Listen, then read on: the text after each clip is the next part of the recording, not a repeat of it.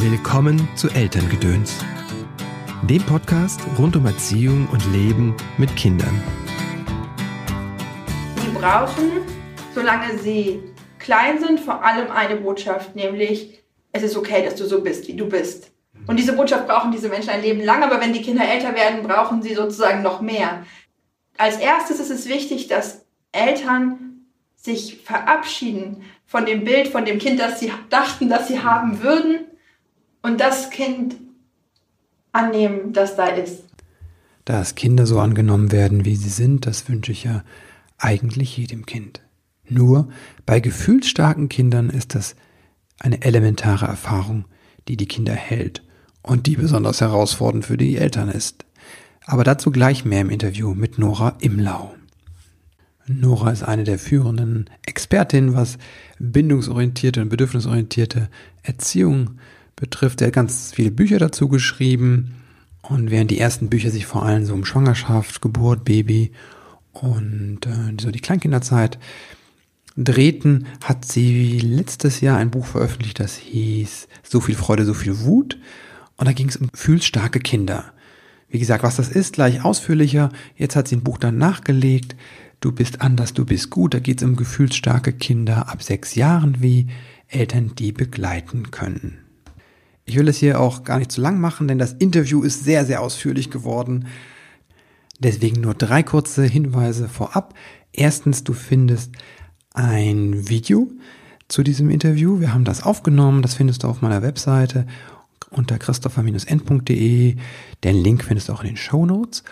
Auf der Webseite findest du übrigens auch, wenn du mit großen Gefühlen bei deinen Kindern zu tun hast, und die müssen jetzt gar nicht gefühlsstark sein, deine Kinder, findest du von mir ein E-Book zum Thema Wut und einen Wutkurs, der hier demnächst in Köln stattfindet. Ja, und jetzt würde ich sagen, Vorhang auf für das Interview mit Nora. Hallo Nora. Hallo Christopher. Willkommen im Podcast. Ja, ich freue mich sehr, hier zu sein. Ja, schön, dass du da bist. Möchtest du dich mal kurz vorstellen für die, die dich noch nicht kennen, die wenigen? äh, sehr gerne, ja. Ähm, also mein Name ist Nora Imlau. Ich bin Journalistin und Autorin für Familienthemen ich bin selber Mutter von vier Kindern und im Moment bin ich jetzt hier in Köln, weil ich gestern zum ersten Mal über mein neues Buch gesprochen habe. Du bist anders, du bist gut. Gefühlsstarke Kinder beim Großwerden begleiten und das ist sozusagen das Folgebuch zu einem Buch, das ich letztes Jahr geschrieben habe. So viel Freude, so viel Wut, gefühlsstarke Kinder verstehen und begleiten. Und da merkt man schon, ich bin jemand, der in den letzten Jahren sehr, sehr viel darüber nachgedacht hat und geschrieben hat, wie Kinder große Gefühle erleben und wie wir als Eltern die adäquat begleiten können, ohne dabei selbst wahnsinnig zu werden. Möglichst. Meistens. Jetzt denkt man ja erstmal, okay, Gefühle, große Gefühle, ist mhm. ja so die Autonomiephase, so ähm, Trotzphase jemals. Äh, und dann hast du aber herausgefunden, es gibt auch Kinder, die darüber hinaus große Gefühle Da hört die Autonomiephase niemals auf. Okay. Genau, ja, also es ist tatsächlich so, dass diese beiden Bücher sich schwerpunktmäßig mit jenen Kindern befassen, bei denen dieses intensive Temperament, diese Eigenschaft, sämtliche Gefühle nur in der Extremvariante zu kennen, ob Freude oder Wut oder Trauer, ähm, dass, dass es eben Kinder gibt, bei denen ist das nicht eine Phase, sondern ein Persönlichkeitsmerkmal. Die kommen zur Welt, und sind intensiver und fordernder und anstrengender als andere Kinder, schlafen weniger, sind sehr, sehr offen für alle Reize, super interessiert an allem, aber gleichzeitig schnell überfordert, sehr widersprüchlich, sehr hartnäckig in ihrem Temperament. Und diese Kinder sind so als Babys, sind so als Kleinkinder und bleiben auch anders, wenn sie älter werden. Und diese Kinder sind nicht krank, die haben keine Störung in irgendeiner Form, es ist einfach normal, dass Kinder verschieden sind und dass Temperamente in gewisser Weise ein Spektrum darstellen. Und manche Kinder sind von Natur aus sehr gut darin, mit ihren Gefühlen umzugehen und die gut zu regulieren. Und die sind eher so immer im Mittelfeld unterwegs, was ihre Stimmungen angeht. Und gefühlsstarke Kinder, wie ich sie nenne, sind eher am anderen Ende des Spektrums. Die sind überall und überall in den Extremen unterwegs. Und die sind das als kleine Kinder und die bleiben auch als größere Kinder so. Und es gibt auch gefühlsstarke erwachsene Menschen. Also ein Persönlichkeitsmerkmal, das sich nicht verwächst, aber mit dem alle Menschen, die mit diesem Persönlichkeitsmerkmal zur Welt kommen, lernen können, umzugehen. Mhm. Und Dafür brauchen sie aber Unterstützung und Begleitung und darum geht es in meinen Büchern. Was brauchen die genau dann? Die gefühlsstarken Kinder? Ja. Ähm, die brauchen, solange sie klein sind, vor allem eine Botschaft, nämlich es ist okay, dass du so bist, wie du bist. Und diese Botschaft brauchen diese Menschen ein Leben lang, aber wenn die Kinder älter werden, brauchen sie sozusagen noch mehr. Als erstes ist es wichtig, dass Eltern sich verabschieden von dem Bild, von dem Kind, das sie dachten, dass sie haben würden und das Kind annehmen, das da ist. Mit all seinen herausfordernden Seiten. Und dass die Eltern nicht die Schuld suchen für dieses Verhalten. Nicht bei sich, nicht bei ihrem Kind. Niemand hat was falsch gemacht. Ne? Viele Eltern sagen erstmal, vielleicht war irgendwas mit der Schwangerschaft, vielleicht war das doof mit der Geburt, vielleicht haben wir irgendwas falsch gemacht. Niemand hat was falsch gemacht. Mhm. Diese Kinder sind so. Die sind so zur Welt gekommen, so wie manche Kinder mit roten Haaren zur Welt kommen. Mhm. Und ähm, das ist erstmal ganz wichtig, zu sagen, niemand ist schuld und auch anzuerkennen, das ist nichts, was in irgendeiner Weise repariert werden muss. Diese mhm. Kinder müssen nicht durch irgendeine Behandlung gehen und dann werden sie anders normal, sondern diese Kinder werden ein Leben lang besonders intensive Gefühle haben, einen besonders starken Bewegungsdrang haben, vielleicht wilder sein, unangepasster sein als andere Menschen. Aber mit unserer Begleitung können sie lernen, damit umzugehen und wir können auch lernen, damit umzugehen. Und je älter unsere Kinder werden, desto konkreter werden dann auch unsere Herausforderungen als Eltern, unsere, unseren Kindern zu signalisieren, du bist gut, so wie du bist. Mhm. Aber du bist in manchen Punkten auch besonders herausgefordert und wir müssen jetzt gemeinsam schauen, wie wir sozusagen einen sozialverträglichen Umgang mit deinen starken Impulsen entwickeln. Es ist nicht hilfreich, einem Kind zu sagen, naja, du bist halt gefühlsstark, du kannst das nicht kontrollieren, ob du andere Kinder haust. Okay, ne? ja. Also das würde niemandem helfen, sondern das Entschuldigung ne? es darf keine Entschuldigung und keine Ausrede mhm. sein. Aber was man dem Kind schon sagen kann, ist zu sagen, du wirst schneller wütend als andere. Mhm. Und deswegen haust du manchmal zu. Und ich sehe, dass das keine böse Absicht ist. Ja du willst das nicht, das passiert mit dir. Mhm. Aber wir müssen jetzt trotzdem eine Strategie entwickeln, wie du merkst, wenn du so wütend wirst. Und dass du es zu einem Zeitpunkt merkst, wo du noch umlenken kannst, wo du was anderes machen kannst. Und wir müssen überlegen, was du dann tun kannst. Wir ja. müssen gemeinsam üben, wie das ist. Wütend werden, merken, gleich kippt's, weggehen, eine Runde rennen, irgendwas ja. machen, aufs Trampolin gehen, was auch immer, kuscheln kommen. Ne? Also das ist auch je nach Kind verschieden. Aber das ist eine Lernaufgabe für Eltern und Kinder, zu sagen, du bist wie du bist, du bist wunderbar so wie du bist. Und gleichzeitig ist deine Persönlichkeit keine Entschuldigung für alles, mhm.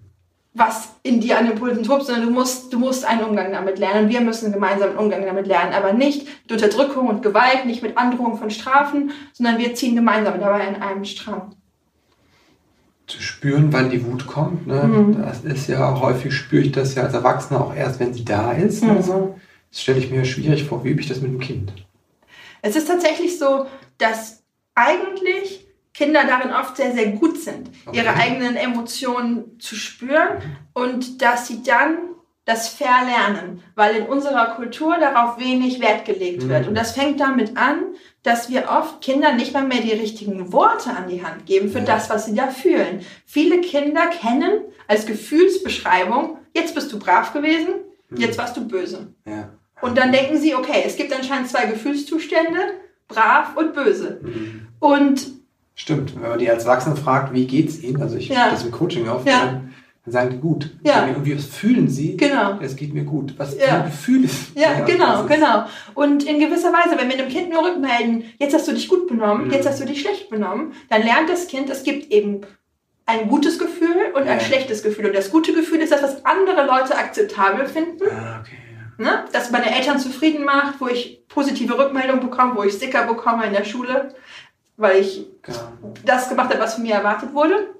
Und dann gibt es die schlechten Gefühle, für die wird man auf sein Zimmer geschickt. Ja. Oder bekommt irgendwelche Privilegien entzogen oder bekommt Vorwürfe gemacht oder wird geschimpft. Mach nicht so ein Gesicht. Mhm. Ja, geh, geh, in dein Zimmer, komm raus, wenn du dir lieb sein kannst. Oh, das ist ja krass. Ja, das gibt es schon sehr häufig noch. Aber das, das Gute ist ja dann bei dem anderen. Genau. Und das Schlechte ist eigentlich, was bei mir dran ist. Genau. Und das muss ich lernen zu unterdrücken in gewisser Weise, ja. denn das will keiner sehen. Ja. Und wenn ich diese Botschaft einem Kind gebe, dann verlernt es. Mhm ähm, wirklich zu spüren, was in ihm vorgeht es unterdrückt ganz viele dunkle Gefühle, ob das jetzt Traurigkeit, Enttäuschung, Eifersucht ist, das weiß es gar nicht so genau. Es kapselt das einfach alles ab und irgendwann bricht das dann wie ein mhm. Vulkan aus ihm heraus.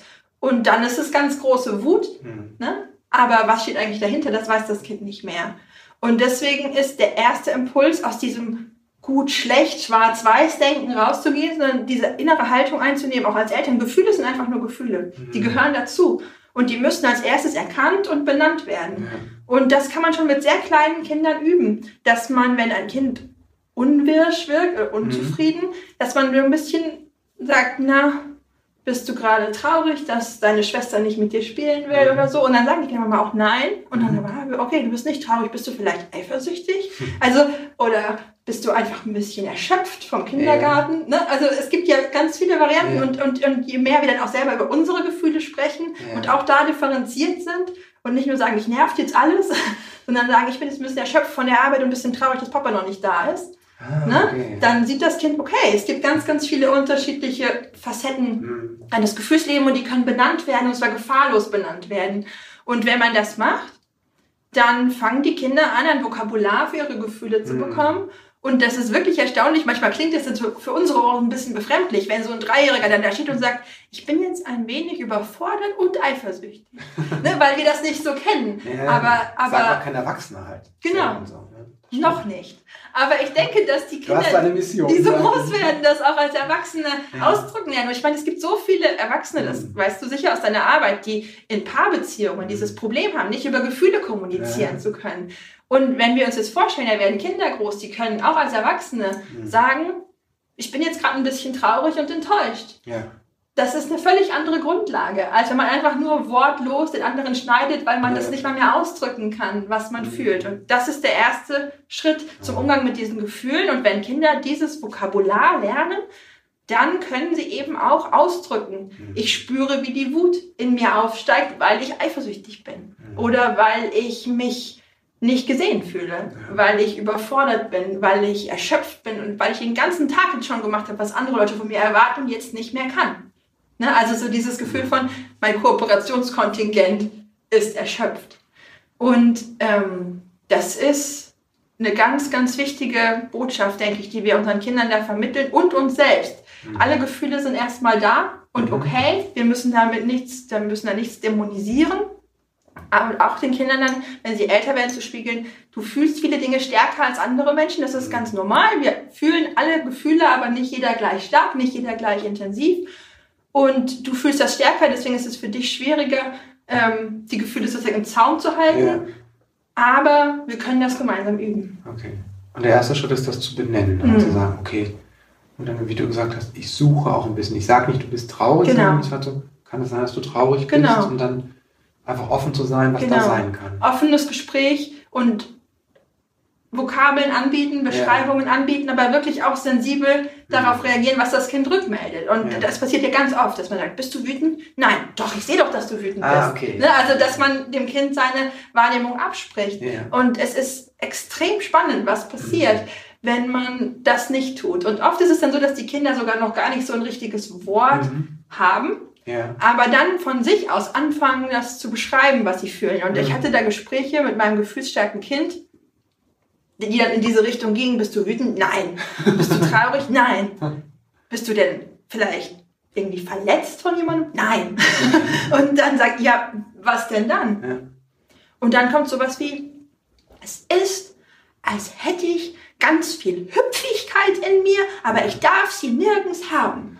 Oh, wow. Ne? Und dann denkt man so, okay, okay. Unterdrückte Lebendigkeit. Ne? Unterdrückte ja, Lebendigkeit, unterdrückter Bewegungsdrang. Ja. So, und das ist ja total wertvoll, mhm. wenn ein Kind mhm. diesen Einblick gibt. Ja. Aber das tut ein Kind nur, wenn es den Raum, den Raum dafür hat. Und wenn man nicht sagt, ich sehe dir doch anders zu wüten. Ne, dann ist die Chance vertan, dass das Kind sich uns so offenbaren kann. Ja. Also eine sehr große Offenheit eigentlich, mhm. die es braucht. Kommunikation und gleichzeitig den Raum natürlich aber auch das Kind in Ruhe zu lassen. Manchmal sind unsere Kinder nicht in der Lage und nicht an dem Ort über ihre Gefühle reden oh, zu können. Ja. Und dann auch nicht aufdrängen, jetzt sag doch, was los ist, jetzt sag's doch endlich. Mhm. Ne? Sondern dass die Kinder auch spüren, manchmal gibt es Gefühle, für die gibt es gerade keine Worte und mhm. keinen Namen und die sind trotzdem okay. Und meine Eltern bereiten mir jetzt in gewisser Weise einen Raum, wo das einfach so sein darf, Ja. wo man das so stehen lassen kann. Ja. Und da können Regeln gelten. Niemand wird gehauen. Mhm. Wir machen keine Sachen kaputt. Mhm. Aber ansonsten darf das einfach sein. Und wir auch, Eltern haben ja oft den Impuls, dass wir unsere Kinder immer um jeden Preis trösten wollen und rausholen wollen aus dunklen Gefühlen. Und das größte Geschenk, das wir Kindern machen können, ist, denke ich, manchmal mit ihnen gemeinsam schwierige Gefühle einfach auszuhalten Ja. und zu warten, bis sie das Signal geben, dass sie jetzt bereit sind, da rauszugehen. Ne? Dann kuscheln sie sich an oder wollen irgendwas oder nehmen auch ein Angebot an, dass man da einfach sitzt mit ausgebreiteten Armen und wartet, ob das Kind kommen will oder nicht. Gerade der Wut kann das sehr, sehr schwierig sein, die Genau, auszuhalten. Ich genau. weiß, es das ist total schwer. Kind, also ich würde sagen, so der Grenze, Ja. Grenze von bindungsstark Ja. zu gefühlsstark. Ja. Das hat wirklich eine, ähm, also mit fünf, sechs noch eine halbe Stunde geschrieben. Mhm. Ja, Und das war aber so, sie wollte auch nicht angefasst mhm. werden. das ist ganz häufig so. Und ähm, dann ist sie in ihr Zimmer gegangen und mein Impuls war, ne, weil ich eher so bindungsvoll Ja. bin, Hinterher. hinterher und Ja. das aus dem Schmerzen und das wollte sie nicht. Mhm. Sie wollte und dann hat sie gebrüllt. Mhm. Und das ist was, was ich gerade in diesem Du bist anders, du bist gut Buch auch beschreibe. Kleine Kinder verlangen oft nach sehr viel Nähe, wenn sie Ja. große Gefühle haben, weil sie intuitiv spüren, ich brauche Unterstützung Ja. bei der Regulation, ich kann das nicht Ja. alleine. Und diese Regulation funktioniert gerade bei kleinen Kindern fast ausschließlich über körperliche. Signale. Und das kann man ja auch wirklich neurologisch nachweisen, sozusagen, wenn ein Elternteil ein Kind umarmt, dann werden die Selbstberuhigungssysteme im Kind aktiviert. Der Bei Körper fährt so. runter. Bei Erwachsenen ist das immer noch so Jede genau. Berührung, Genau. wenn Und gewollt ist. Wenn sie gewollt ist. Und bei kleinen Kindern ist das eben besonders stark. Mhm. Ähm, ihre Selbstregulationssysteme sind einfach noch nicht so gut ausgeprägt und diese Koregulation ist ein ganz Mhm. wichtiges Ele Element ihrer Emotionsregulation. Und wenn Kinder älter werden, ändert sich das auch in der Hinsicht, dass sie zwar immer noch sich gut regulieren lassen durch erwünschte Ja. Berührungen, aber auch den Wunsch verspüren, manchmal das allein zu schaffen. Sie Ja. wollen sich zurückziehen und selber mit ihren Gefühlen Okay. umgehen. Und in gewisser Weise ist genau das, was du beschreibst, ins Zimmer gegen die Tür zu knallen, komm nicht rein. Ja, ja, Ja? genau. ähm, ein Zeichen dafür, dass das Kind einen wichtigen Entwicklungsschritt gemeistert hat, nämlich ein Stück Emanzipation von den Ja. Eltern und diese, dieser Wunsch nach Selbstwirksamkeit. Ich will das jetzt alleine schaffen, auch wenn ich dafür eine halbe Stunde brüllen muss, Ja. allein. Und das ist für uns Eltern oft schwer auszuhalten, weil wir immer helfen wollen. Ja. Aber eigentlich ist das ein Element der Selbstständigkeitsentwicklung. Mhm. Und der, das, der Film, der bei uns im Kopf oft anspringt, bei uns Erwachsenen, ist so dieses, ich habe mir doch immer vorgenommen, mein Kind nie allein schreien zu lassen. Ja, ja. Und es besteht einfach ein Riesenunterschied, äh, ob ich ein Kind, ein Baby oder so, oder ein Kleinkind allein irgendwie in Bett lege, wo es nicht raus Mhm. kann und nicht zu ihm gehe, obwohl es nach meiner Hilfe ruft, oder ob ein Kind von sich aus Ja. ganz selbstwirksam und selbstbestimmt sagt, ich mache jetzt die Türe hier zu Ja. und ich will jetzt für mich, sondern ich will das jetzt selber probieren. Und die Kinder spüren, ob sie es dann alleine schaffen, mit dem großen Gefühl umzugehen, oder ob sie nochmal rauskommen und die Tür doch aufmachen und sagen, komm doch rein. so, ne, das gibt's ja. Ja, ja. So Jetzt darfst Spalt du. aufmachen. Genau, so ein kleiner Spalt. Wenn du willst, kannst du jetzt doch kommen. Ja. Ja. Also, ja, Im Vorgespräch war das ja auch so, dass wir sagen, gerade die Eltern, die eigentlich sehr bedürfnisorientiert oder sehr feinfühlig auf Kinder eingehen, haben dann ja die Schwierigkeit in dem Moment bei gefühlsstarken Kindern besonders zu sehen, äh, wie lasse ich dem Kind den Raum. Ja, das ist halt was, was ganz, ganz häufig passiert, dass gefühlsstarke Kinder sind besonders sensibel und Mhm. besonders verletzlich. Und anders als bei Kindern, die einfach nur sensibel sind Mhm. und aber auch in ihrem ganzen Wesen noch eher zurückhaltend Ja. und schüchtern, denkt man bei gefühlsstarken Kindern oft nicht, dass sie so verletzlich sind, sondern die wirken von außen betrachtet eher wie kleine Raudis. Mhm. Und dann kommt so dieser gesellschaftliche Glaubenssatz zum Tragen, wer austeilt, muss auch einstecken können. Mhm. Das ist doch eher so ein robustes Kind. Das muss man nicht so fein anfassen. Mhm. Das ist ja selber auch nicht gerade zimperlich. Mhm. Und das ist fatal. Ne? Wenn dann so ein Kind im Kindergarten ist und es gilt eher so ein bisschen als Rowdy, den man eher ein bisschen härter anpacken kann. Ja. Und dieses Kind ist aber eigentlich überfordert von seinen großen Gefühlen, in seinem Kern extrem sensibel und verletzlich. Dann bekommt dieses Kind nicht die Feinfühligkeit zu spüren, die es bräuchte. Mhm. Und Eltern, die das erkennen, versuchen ihre Kinder davor zu schützen. Und das ist ein guter und richtiger Impuls, zu sagen, ich will, dass mein Kind die Feinfühligkeit erfährt, die es braucht. Und es ist ein sensibles Seelchen und dann muss ich auch ein bisschen so Schutzräume schaffen, wo dieses Kind sein kann, mhm. wie es ist. Und das ist was Großartiges. Aber es birgt eben auch die Gefahr, dass wir diese Kinder so ein bisschen in Watte packen, mhm. weil wir nicht wollen, dass ihnen wehgetan wird.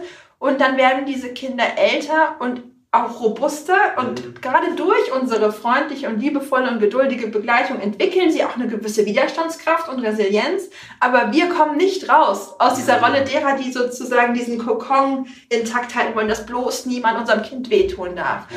Und dann entstehen so Situationen, dass Eltern dann sagen, nee, mein Kind kann nicht mit zur Klassenfahrt. Wer weiß, was da passiert. Nachher mhm. ärgert ihn ein anderes Kind. Mein Kind kann nicht mit dahin, besser nicht auf den Kindergeburtstag. Wer weiß, nachher ist alles überfordernd. Ja. Und das kann in einer einzelnen Situation auch mal eine richtige Entscheidung sein. Es gibt mhm. Kinder, die sind in der dritten Klasse noch nicht so weit, dass sie drei Tage auf Klassenfahrt fahren können. Mhm. Aber viele sind es. Mhm. Und da dann als Eltern einen Schritt zurückzutreten und zu schauen, ist das jetzt wirklich das Bedürfnis meines Kindes, das ich hier verteidige?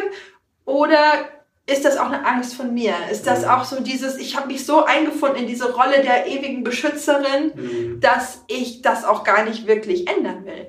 Und dass ich das eigentlich auch ganz kuschelig finde in unserem Kokon, wo niemand reinkommt und mhm. niemand rausgeht. Ähm, und das ist tatsächlich was, ich schreibe in meinem Buch, dieser Balanceakt zwischen schützen und schubsen. Unsere Kinder brauchen, dass wir sie schützen. Mhm. Und unsere Kinder brauchen, je älter sie werden, dass wir sie auch ein bisschen schubsen, mhm. raus in die Welt. Nicht mit Gewalt, nicht hier, du bist weg und ich habe nichts mehr damit zu tun. Aber gerade gefühlsstarke Kinder haben oft so ein bisschen die Angst vor der Angst und trauen sich an viele Dinge nicht heran, die sie eigentlich gerne tun würden. Mhm. Und dann ist es auch unser Job, so ein bisschen zu sagen, du, wir trauen dir das zu. Ja. Und wir muten dir auch bestimmte Herausforderungen zu, mhm. an denen du wachsen kannst. Und trotzdem sind wir der sichere Hafen, mhm. zu dem du immer zurückkehren kannst. Aber diese Herausforderungen muten wir dir jetzt zu. Kleines Beispiel, nur dass es irgendwie so mhm. konkreter wird. Unser gefühlsstärkes Kind hat ein groß, großes Thema mit so Trennung. Die will am liebsten, dass wir immer überall mit dabei sind, so als Sicherheitsnetz. Und wir haben das relativ lange auch wirklich versucht, in vielen Situationen zu realisieren. Wenn sie eingeladen war zum Kindergeburtstag mit vier, sind viele Kinder schon alleine geblieben mhm. und wir haben einfach gesagt, das funktioniert für unser Kind noch nicht. Ja. Dürfen wir bitte im Hintergrund dabei bleiben? Und haben dann, dann gibt es schon Eltern, die komisch gucken und sagen, was, wirklich? und dann wirklich gesagt, okay. sie haben alle mehr vom Kindergeburtstag, wenn wir im Hintergrund einfach irgendwo sein dürfen. Okay. Weil wir da gemerkt haben, unser Kind ist wirklich noch nicht so weit. Als dann unsere gefühlsstarke Tochter acht war und sagte, wenn ich beim Klavierunterricht bin, musst du draußen im Flur sitzen und darfst nicht gehen. Das war dann so ein Punkt, wo wir gemerkt haben, ja, das ist verständlich, aber es kann auch mit acht eine Aufgabe sein zu sagen, ich bin da jetzt eine halbe Stunde in einem Raum mit der Frau, die ich kenne und übe Klavier und währenddessen geht die Mama mal zur Post mhm. oder einkaufen oder so. Und das war dann eben auch so genau wie bei einer, fast wie bei einer Eingewöhnung, dass ja. man dann wirklich so kleine Schritte ging und sagt, ich ja. bring dich hin, ich ja. bin erstmal noch da, dann gehe ich kurz einkaufen, dann komme ich wieder zurück. Und dann haben wir wirklich geübt in verschiedenen Situationen, dass sie auch ohne uns an Orten bleiben konnte und hat, haben dann auch gemerkt, obwohl sie sozusagen erstmal sagte, hm, ich will das eigentlich nicht, dass sie nachher super stolz war und dass ihr das auch Selbstbewusstsein gegeben hat und dass sie dann sagte, na, wenn ich das jetzt geschafft habe, dann kann ich ja auch allein zum Kindergeburtstag gehen mhm. und auf Klassenfahrt und ich würde gerne mal Reiterferien machen. Also das war dann auf einmal so eine Kaskade, dass man merkte, auf einmal war da dieses, dieses Erlebnis, ich mhm. kann das ja und ich habe mich die ganze Zeit vor was gefürchtet, was eigentlich gar nicht schlimm ist. Freude richtig spüren. Ne? Und dann zu merken, dieser Schubs Schaff mal eine halbe Stunde ohne uns. Löst aus, ich würde gerne mal eine Woche auf den Ponyhof fahren. Wahnsinn.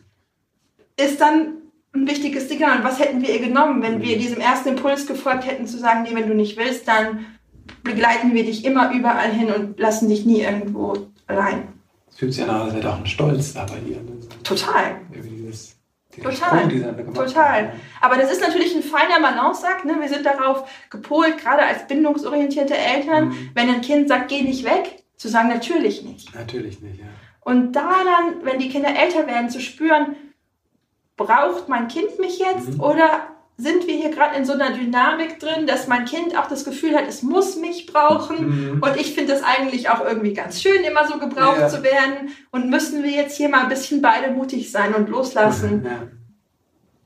Das ist nicht so einfach. Wie finde ich aber wichtig. raus, wo ich stehe, auf welcher Seite und, und wie schaffe ich die Balance? äh, Try and Error. Okay. Ich, also es ist tatsächlich, ich habe da keine allgemeingültige mhm. Antwort. Ich glaube, es hat viel mit Feinfühligkeit zu tun. Mhm. Es hat viel damit zu tun, in sich hineinzuspüren, wie ist da meine emotionale Haltung dazu und auch ein bisschen wirklich sich das Kind anzugucken.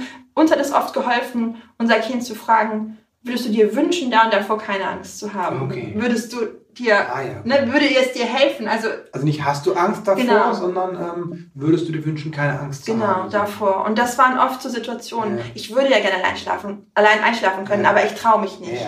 Ich würde ja eigentlich total gerne mit auf Klassenfahrt, aber ich habe Angst.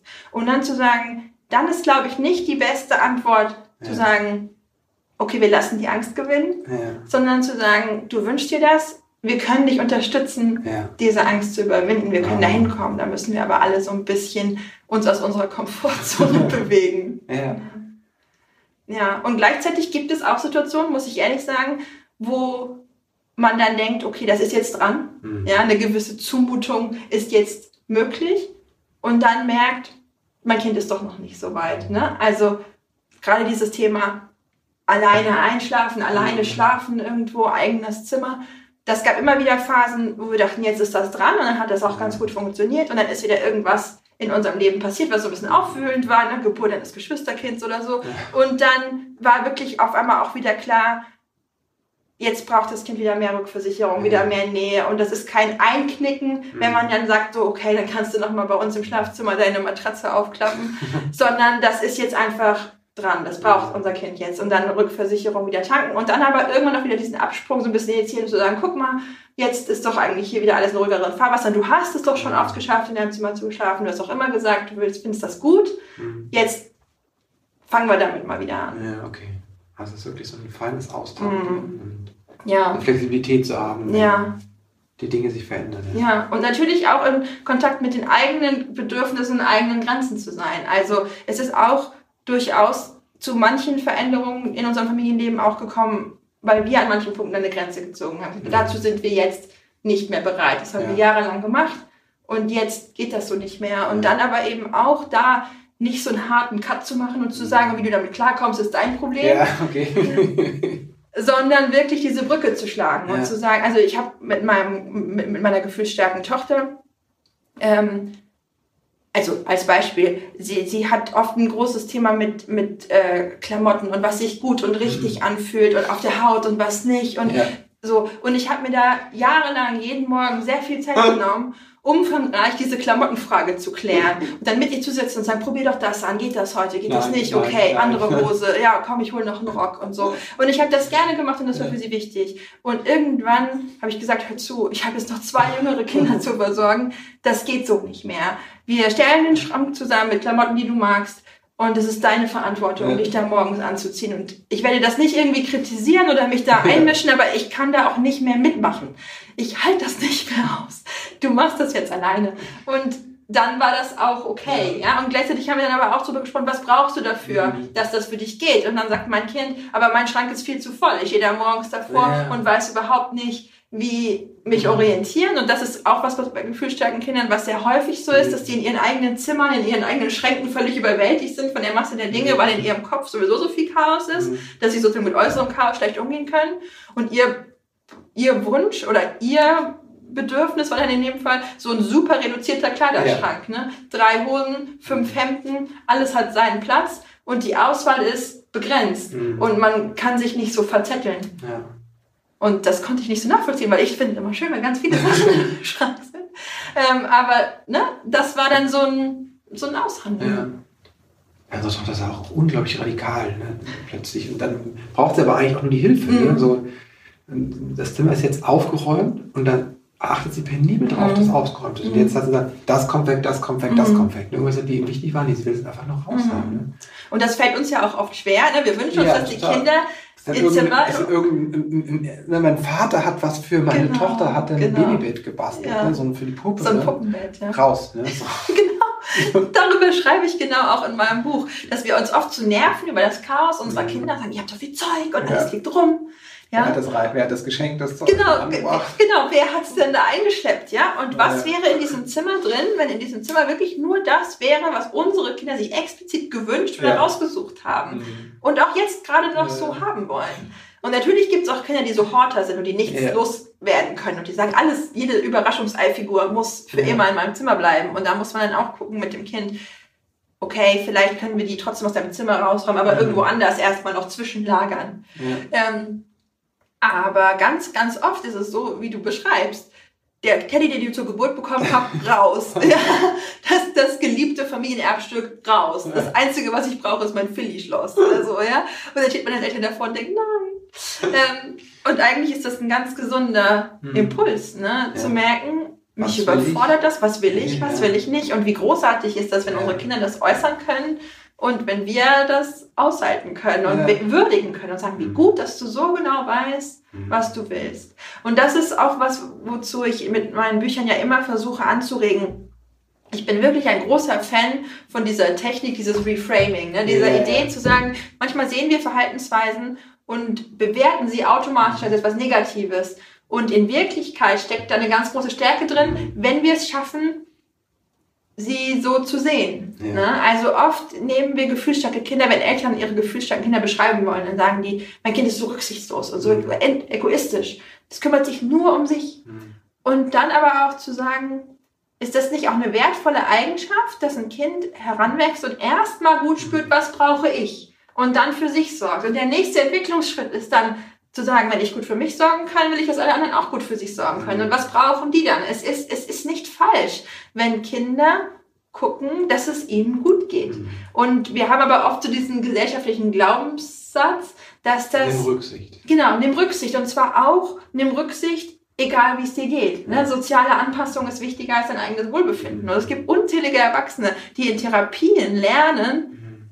auf sich zu gucken, auf ihre Bedürfnisse und zu sagen, ich komme für mich zuerst, weil Ja. ich für mich zuallererst verantwortlich bin. Und dann kommt der Rest der Welt.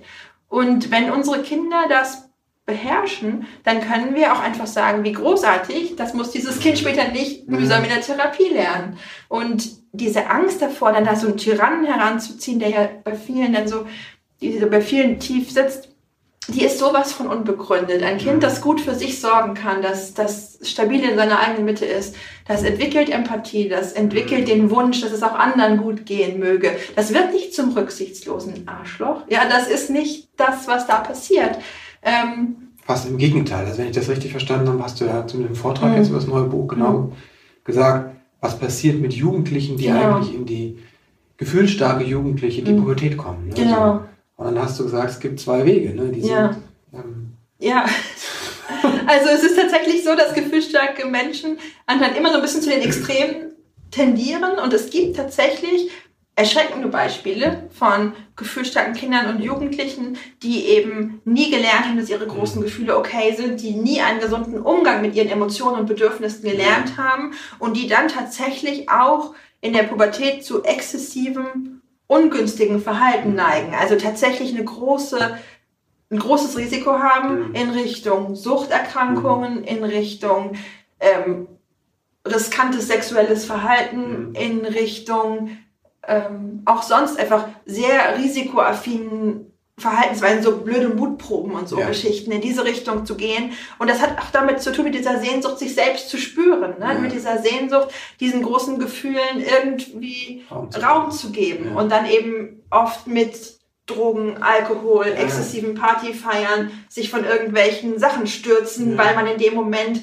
sich, sich gut fühlt. Ja. Und das ist eine echte Gefahr. Und gleichzeitig kann man eben nachweisen und sehen, dass gefühlsstarke Menschen, die einen wertschätzenden und liebevollen Umgang erfahren haben, die gelernt haben, dass ihre Gefühle okay sind, dass sie okay sind, ähm, in der Pubertät oft regelrecht einen Vorsprung haben im Umgang mit großen Gefühlen und dann ganz tolle Wege finden, diese starken Impulse in ihrem Inneren in eine ganz konstruktive Richtung zu kanalisieren. Mhm. Ja, die dann sagen, okay, ich engagiere mich jetzt in der Flüchtlingshilfe. Ja. Ich, dieser Gerechtigkeitssinn in Ja. mir, der soll wirklich in eine, in eine, in eine Veränderung Ja. äh, münden oder die dann sich in der Schülermitverwaltung engagieren oder die einfach eine sehr soziale und kümmernde Rolle in ihrem Freundeskreis einnehmen. Äh, gefühlsstarke Kinder schwimmen selten mit dem Strom. Ja. Die wollen ihren eigenen Platz finden, die rebellieren gegen eine gewisse Form von Konformismus. Die wollen nicht einfach nur das machen, was alle machen, weil es alle machen. Die wollen ihren eigenen Weg finden und ihr Ja. eigenes Ding machen. Aber gefühlsstarke Kinder aus bestärkenden Familien Ja. und Elternhäusern, die wachsen in diesem Wunsch, was Eigenes zu machen, oft regelrecht über sich hinaus. Und das ist eine ganz mutmachende Botschaft. In meinem ersten Buch, So viel Freude, so viel Wut, habe ich äh, einige ähm, berühmte Persönlichkeiten porträtiert, ähm, bei denen man aufgrund von Berichten über ihre Kindheit vermuten kann, dass sie gefühlsstarke Kinder Mhm. waren. Und das sind dann so Menschen wie Astrid Lindgren, Mhm. die für diese großen Gefühle dann später Worte gefunden Ja. hat und diese Weltliteratur für Mhm. Kinder geschrieben hat. Jemand wie Steve Jobs, der immer anders war als andere und um die Ecke dachte und seine Lehrer in den Wahnsinn getrieben hat. Ja, und dann so erfolgreich wurde, Ja. gerade mit diesem Andersdenken. Ja. Ähm, da sind dann Menschen dabei wie die Sängerin Pink, Mhm. die eine schwierige Jugend hatte und dann gemerkt hat, wenn ich diese großen Emotionen in Musik gieße, Ja. dann habe ich einen konstruktiven Outlet sozusagen und dann kann ich damit Menschen erreichen. Und da gibt es unzählige Beispiele dafür. Und ähm, ne, Albert Schweitzer, Mhm. der ähm, als ganz komisches Kind galt Okay. ähm, und dessen Mutter in ihr Tagebuch schrieb, ich mache mir so Sorgen, was soll aus diesem Kind nur werden, ja? Mhm. Und der dann nachher all seine widersprüchlichen Leidenschaften vereint hat und gesagt hat, ich gründe dieses Urwaldkrankenhaus und ich ähm, und da bringe ich meine Philosophie und mein medizinisches Wissen und mein Ethos und alles Ja. in eins, ja, und will was Großes schaffen. Und das ist das sind Beispiele, die, die uns als Eltern, denke ich, großen Mut machen können. Nicht, dass alle gefühlsstarken Kinder jetzt berühmt werden müssen, Mhm. aber dass gefühlsstarke Kinder ihren Weg finden Ja. können. Das Wow. finde ich wichtig. Das hat mich gerade total berührt, ne? ich gemerkt habe, ähm, Ja. was das für, ähm, wenn die Eltern so in Not sind, ne? Mhm. Einfach was das für ein Geschenk ist, dass du so hingehst und diese Brücke schlägst zu dem, guck mal, da war ein Kind, das war auch ganz doll in Not und aus dem ist was ganz Tolles geworden. Mhm. Also, und ja, es ist nicht einfach, ne? Mhm. aber gerade in, dieser, in diesem großen Gefühl ist halt auch ein großes Geschenk. darin. Genau, liegt eine kein große leichter, Chance. Kein leichter Weg, aber es wird halt ein großer Weg. vielleicht. Ja, und es ist tatsächlich so, das ist meine persönliche Erkenntnis als Mutter. Ich habe immer mal wieder gesagt, ein gefühlsstarkes Kind zu bekommen, ist wie in einer Therapie zu landen, für die man sich nie angemeldet hatte. Ja. Und gefühlsstarke Kinder haben ganz feine Antennen Mhm. und die spüren, wo unsere inneren Verletzungen sind, wo unsere wunden Punkte sind. Und die machen uns auf die aufmerksam, oft in einer gnadenlosen Weise. Man hat manchmal das Gefühl, das gefühlsstarke Kind steht da mit so einem Hammer und haut immer wieder drauf Auf die Schmerzen. auf die Schmerzstellen. Und man Ja. denkt so, warum tust du mir so weh? Ja. Und diese gefühlsstarken Kinder haben aber einfach den ganz starken Drang, Ja. uns Eltern kennenzulernen, wirklich bis zum Kern. Und wenn die spüren, da gibt's was, Also so da tasten, passiert ne? was, ne? Dann wollen die wissen, da ist doch was. Was ist da hier? Genau, und sie sind neugierig und sie bohren nach und Ja. sie lassen uns nicht mit Ausreden davonkommen und sie lassen diese, diese Fluchtwege, die Mhm. wir uns so angeeignet haben, Ja. darüber möchte ich nicht sprechen, ja? Das lassen sie nicht zu. Und das fühlt sich manchmal brutal an. Ja. Aber es ist auch ein Geschenk. Weil wenn wir dann anfangen, uns diesen wunden Punkt Mhm. zu stellen, wirklich ans Eingemachte zu gehen und zu sagen, warum macht mich das so wütend, Ja. wenn mein Kind für sich einsteht? Warum ist das für mich so unerträglich, Ja. wenn ein Kind bestimmte soziale Normen in Frage stellt? Was ist, was passiert da in mir? Und warum habe ich so oft das Gefühl, wenn ich als Kind mich getraut hätte, mich so zu benehmen, dann was, wa- warum eigentlich? Ne? Was, was ist das in mir für ein Schmerz? Wa- wa- Was habe ich denn vorgelebt bekommen, unbewusst vermittelt bekommen, was ein okayer Umgang mit meinen eigenen Gefühlen ist? Und das ist ein Prozess. Ähm, da gibt es unterschiedliche Wege, sich dem zu stellen. Man kann das alleine machen, man kann das in Gesprächen mit vertrauten Menschen machen, man kann sich professionelle Unterstützung suchen, bei einer Erziehungsberatungsstelle, bei einem Coaching, so wie bei dir. Und das ist kein einfacher Weg, aber viele Eltern, die ich kenne, auch mit älteren, gefühlsstarken Kindern, sagen, Gott sei Dank hat mein Kind mich auf diesen Weg Wow. geschickt. Ne? Wow. Was hätte ich verpasst, Wow. In meinem Leben, in meinen Beziehungen, in meinem, ja, in meinem Umgang auch mit ja. mir selbst. Wenn mein Kind mich nicht gezwungen hätte, mich mal diesen Themen zu stellen. Ich bin ein ganz neuer Mensch dadurch geworden. Ja.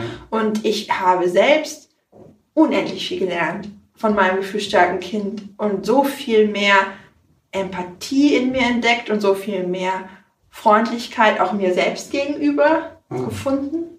Ähm, über diese Auseinandersetzung mit mir im Zusammenspiel mit meinem gefühlsstarken Kind, dass ich heute wirklich sagen kann, also das wäre ja furchtbar gewesen, wenn ich dieses gefühlsstarke Kind nicht bekommen hätte. Was wäre mir alles entgangen? Mhm. Ja, es hört sich an wie so eine Demut und gleichzeitig so eine Dankbarkeit. Mhm. Also ich bin für alle meine Kinder natürlich dankbar. Ja, ja. Ähm, aber für aber es ist schon was anderes, wenn da ein Kind ist, das sich eine halbe Stunde oder eine Stunde schreit, ja. äh, da zu sehen, wofür bin ich da, ne? was, was hat es mit mir zu tun? Und dann, ja. Also von den Eltern, die du auch redest, äh, gesprochen hast, die sagen, ähm, ich habe da was gelernt und bin mhm. dankbar. Das ja. ist eine ganz schöne Demut da drin. Oh. Also, ähm. Das erlebe ich ganz, ganz oft. Also das war wirklich eines der berührenden, berührendsten Phänomene bei meiner mhm. Lesereise auch, dass ersten vom ersten Buch, ja dass fast immer im Publikum junge Eltern saßen mit kleinen Kindern, deren drängendste Frage war, wird das irgendwann mal leichter? Ja. Und dann waren andere Eltern im Publikum, deren ja. Kinder vielleicht schon erwachsen waren oder schon am Ende der Pubertät und die sagten, ja, es wird leichter, die Kinder bleiben besonders und die Gefühle bleiben mhm. groß, aber es ist wunderschön zuzusehen, wie diese Kinder anfangen, sich selber zu überlegen, was sie mit diesen großen Gefühlen anfangen wollen. Und die Eltern haben unisono gesagt, die mhm. da waren, von den, mit, mit den älteren Kindern auch so, es ist im Nachhinein, wir erinnern uns an die Kämpfe. Wir sind auch froh, dass manche Phasen vorbei sind. Das war eine harte Zeit. Ja. Aber wir sind so dankbar, dass wir sozusagen durchgehalten haben, dass wir an unseren mhm. Kindern drangeblieben sind. Wir haben sicherlich auch manches falsch gemacht. Manches würden wir heute anders machen mit dem Wissen von heute. Aber jetzt ist es total toll. Mhm. So, auf diesen Weg zurückzublicken, auf unser Kind zu blicken. Und das war irgendwie total schön, dann wirklich auch so zu merken, wie da die unterschiedlichen sozusagen Elterngenerationen mhm. miteinander ins Gespräch gekommen sind und wie viel dadurch allein schon an Hoffnung entstanden ist. Das fand ich sehr berührend. Und was natürlich auch total äh, auffällig war, ist einfach, dass ganz, ganz viele Eltern in diese Vorträge gegangen sind oder mein Buch gelesen haben, weil sie was über ihre Kinder erfahren wollten und gemerkt haben, sie erfahren total viel über sich selbst mhm. und die Kinder, die sie waren. Und ich habe das gestern bei dem Vortrag erzählt. Ich fand das wirklich so verrückt, als ich in Frankfurt an der Oder war und einen Vortrag gehalten habe. Und dann kam danach so eine ganz betagte Dame zu mir, die war über 80 und dann sagte sie, ich bin wirklich froh, dass ich nicht gestorben bin, bevor ich erfahren habe, dass ich ein gefühlsstarkes Kind war und dass ich niemals verkehrt war. Oh. Also das fand ich äh, unglaublich berührend. Und ich hatte so das Gefühl, diese Dame, die brauchte gar nicht mehr. Nein. Die musste nichts mehr groß aufarbeiten. Es war alles so, wie es war. Aber diese Validation, ja. ach so, ich war niemals falsch. Ich habe einfach nur anders gefühlt. Das, ähm, war, war toll zu sehen. Da war so viel Erleichterung, mhm. so viel Verstehen, so viel wie so ein tiefer innerer Frieden, den man auf einmal dann gespürt hat. Ähm, das war, war toll, mhm. großartig. Ja.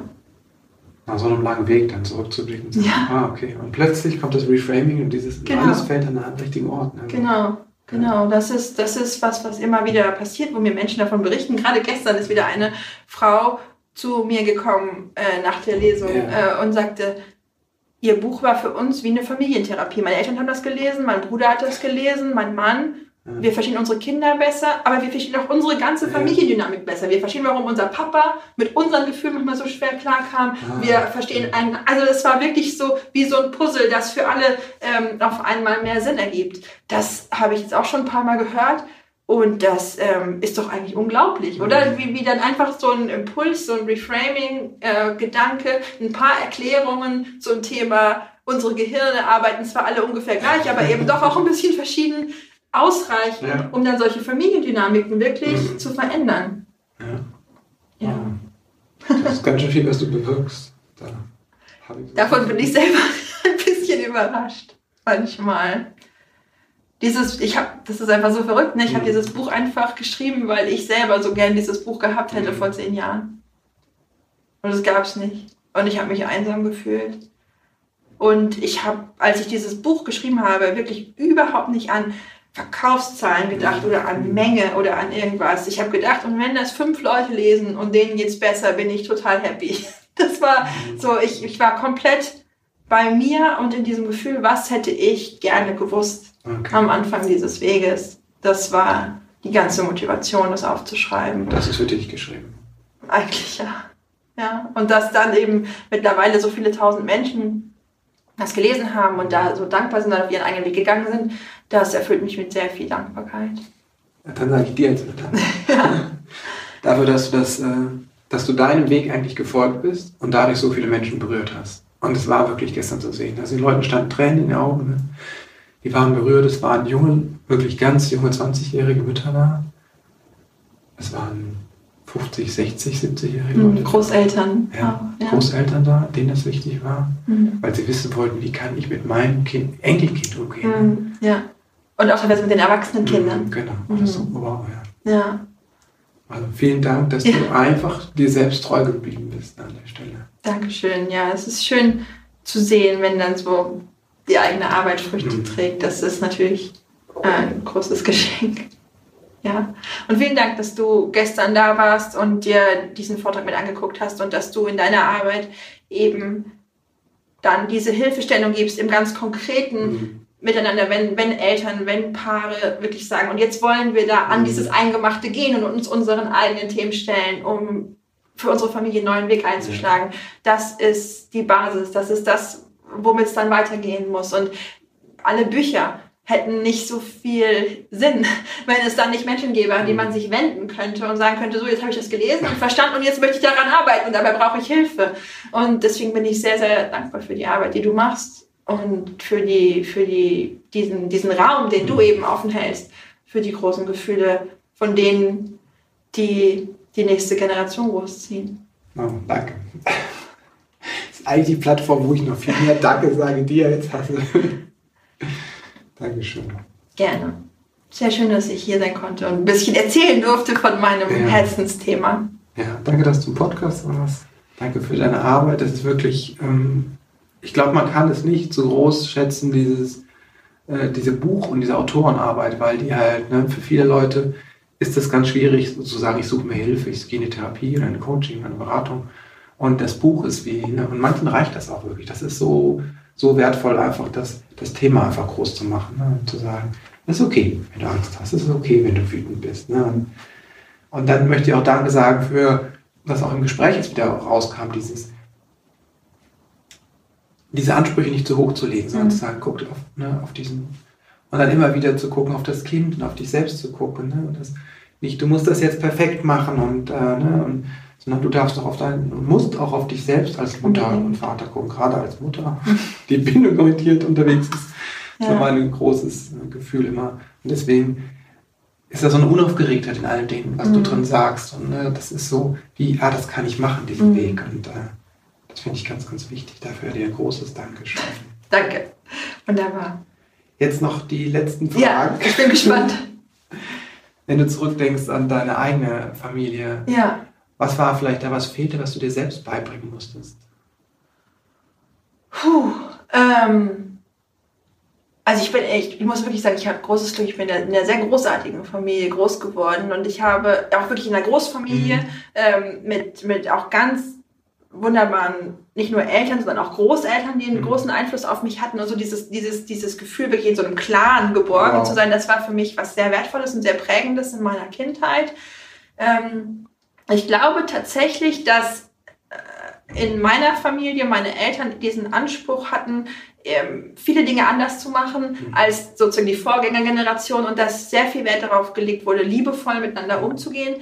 Aber dass teilweise dann eben darüber, gerade dieses Thema, wie wahre ich trotzdem liebevoll auch eigene Grenzen, wie sage ich liebevoll Nein, manchmal schwierig war. Ich habe tatsächlich als Kind oft für mich gedacht, die freundlichste Antwort auf alles ist immer Ja zu sagen. Und ich war sehr auf Harmonie und auf Verbindlichkeit bedacht und darauf, dass es allen immer gut gehen soll. Und dass auch Konflikte zum Leben dazugehören können und dürfen und nicht gefährlich sind und nicht die Liebe gefährden. Das ist tatsächlich was, was ich erst ein bisschen später lernen musste. Wofür bist du deinen Eltern dankbar? Oh, für ganz vieles. Ähm, ich bin dankbar dafür, dass sie in vielen Hinsichten gegen den pädagogischen Mainstream ihrer Zeit gehandelt haben, dass sie sehr viele Dinge, die wirklich üblich waren in den Elternhäusern von Freundinnen und Freunden von mir rundheraus abgelehnt haben. Und zwar, das finde ich wirklich erstaunlich für die damalige Zeit, sowohl Belohnungen als auch Bestrafungen. Also sie, mhm. es war indiskutabel, äh, sowas wie Hausarrest zu verhängen oder sowas, das gab es überhaupt nicht. Aber sie wollten zum Beispiel auch partout nicht irgendwie sowas sagen wie, wenn du da und da im Haushaltshilfst, dann kriegst du mehr Taschengeld oder so. Das war sehr verbreitet und sie sagten, nein, wir sind eine Familie, unsere Kinder haben hier keine Jobs. Ähm, das ist nicht für unsere, das wäre nicht gut für unsere Beziehungsqualität, uns zu so einem Arbeitnehmer-Arbeitgeber-Verhältnis irgendwie ja. äh, zu machen. Und das fand ich, finde ich toll.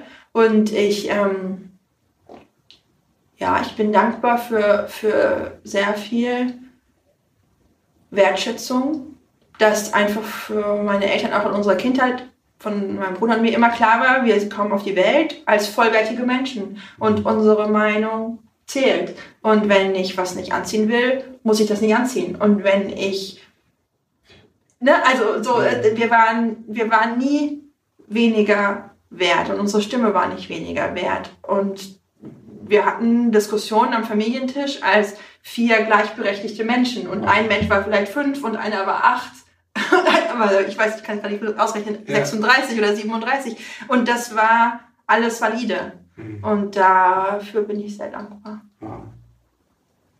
Wenn du werdenden Eltern drei Botschaften mit auf den Weg geben könntest, so Nur. drei, drei Essentials. Ne? Drei Essentials. Das sind meine drei Botschaften an euch. Für werdende Eltern. Ja. Ähm, okay.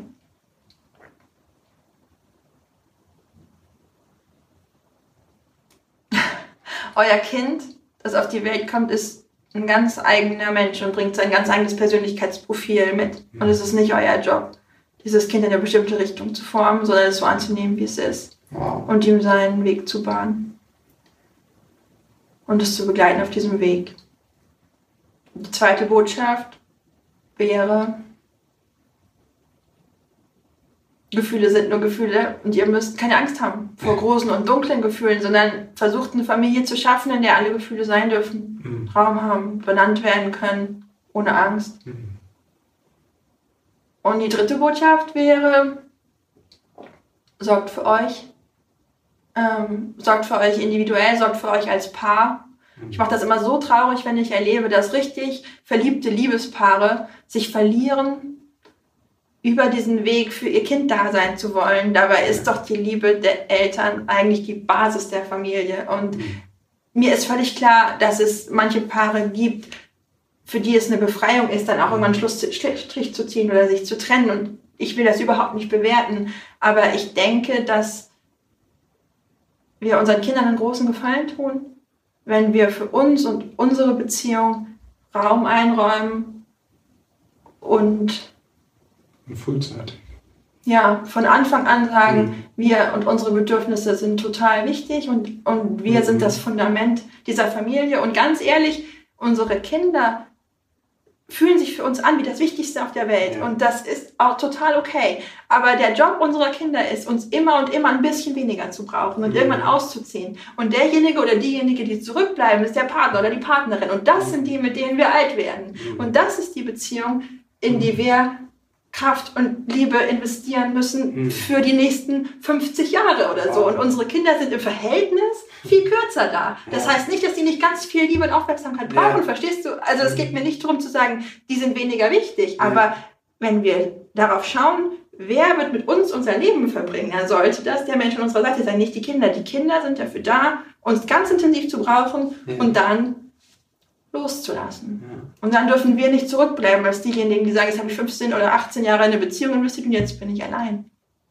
Ja, auf die Paarbeziehung acht geben, das finde ich ein total schönes Schlusswort, denn das liegt mir auch so am Herzen. Das ist einfach das tragende Element, auch für die Kinder. Ich hatte gerade letztens ein Geburtsvorbereitungskurs, wo ich die Väter begleitet habe und da war das vielen Vätern überhaupt nicht klar, was das bedeutet, wenn da so Kinder kommen und welche Verantwortung wir für unsere Paarbeziehung haben. Deswegen finde ich das schön, dass das Nora nochmal bestätigt hat. Überhaupt war das ein sehr lebendiges Gespräch. Die Frau hat ja gesprudelt bis zum Ende über eine Stunde und wir haben uns davor auch noch lange unterhalten. Danke für diese Energie, die du da einfach in die Welt gibst. Noch viel ausführlicher, man glaubt es kaum, sind diese beiden Bücher, Du bist anders, du bist gut und auch der Nachfolgeband, So viel Freude, so viel Wut, das sind sehr dicke Bücher, vollgepackt mit Informationen, die sehr verständlich sind, wie ich finde, ganz viele Beispiele und gut zu lesen. Deswegen lege ich dir beide Bücher nochmal ans Herz. Wenn du es etwas kleiner haben möchtest, dann schau doch mal in mein E-Book rein zum Thema Wut. Da brauchst du auch kein gefühlsstarkes Kind unbedingt für. Es geht einfach nur um eine Einführung in die Wut und wie man damit umgehen kann. Und wenn du es praktischer haben möchtest, dann ist vielleicht der Wutkurs etwas für dich, der jetzt im November in Köln startet. Vier Wochen Kurs, der besteht aus zwei Live-Modulen hier in Köln. Das sind Nachmittagsseminare, drei Stunden und zwei Online-Einheiten. Das sind Videos, da geht es eher um Wissensvermittlung und nochmal um Austausch. Ansonsten geht es in den Live-Seminaren sehr darum, etwas zu üben, eine besondere Methode. So, jetzt aber Schluss für heute, würde ich sagen. Dir eine ganz tolle Woche und eine angenehme Familienzeit. Bis bald.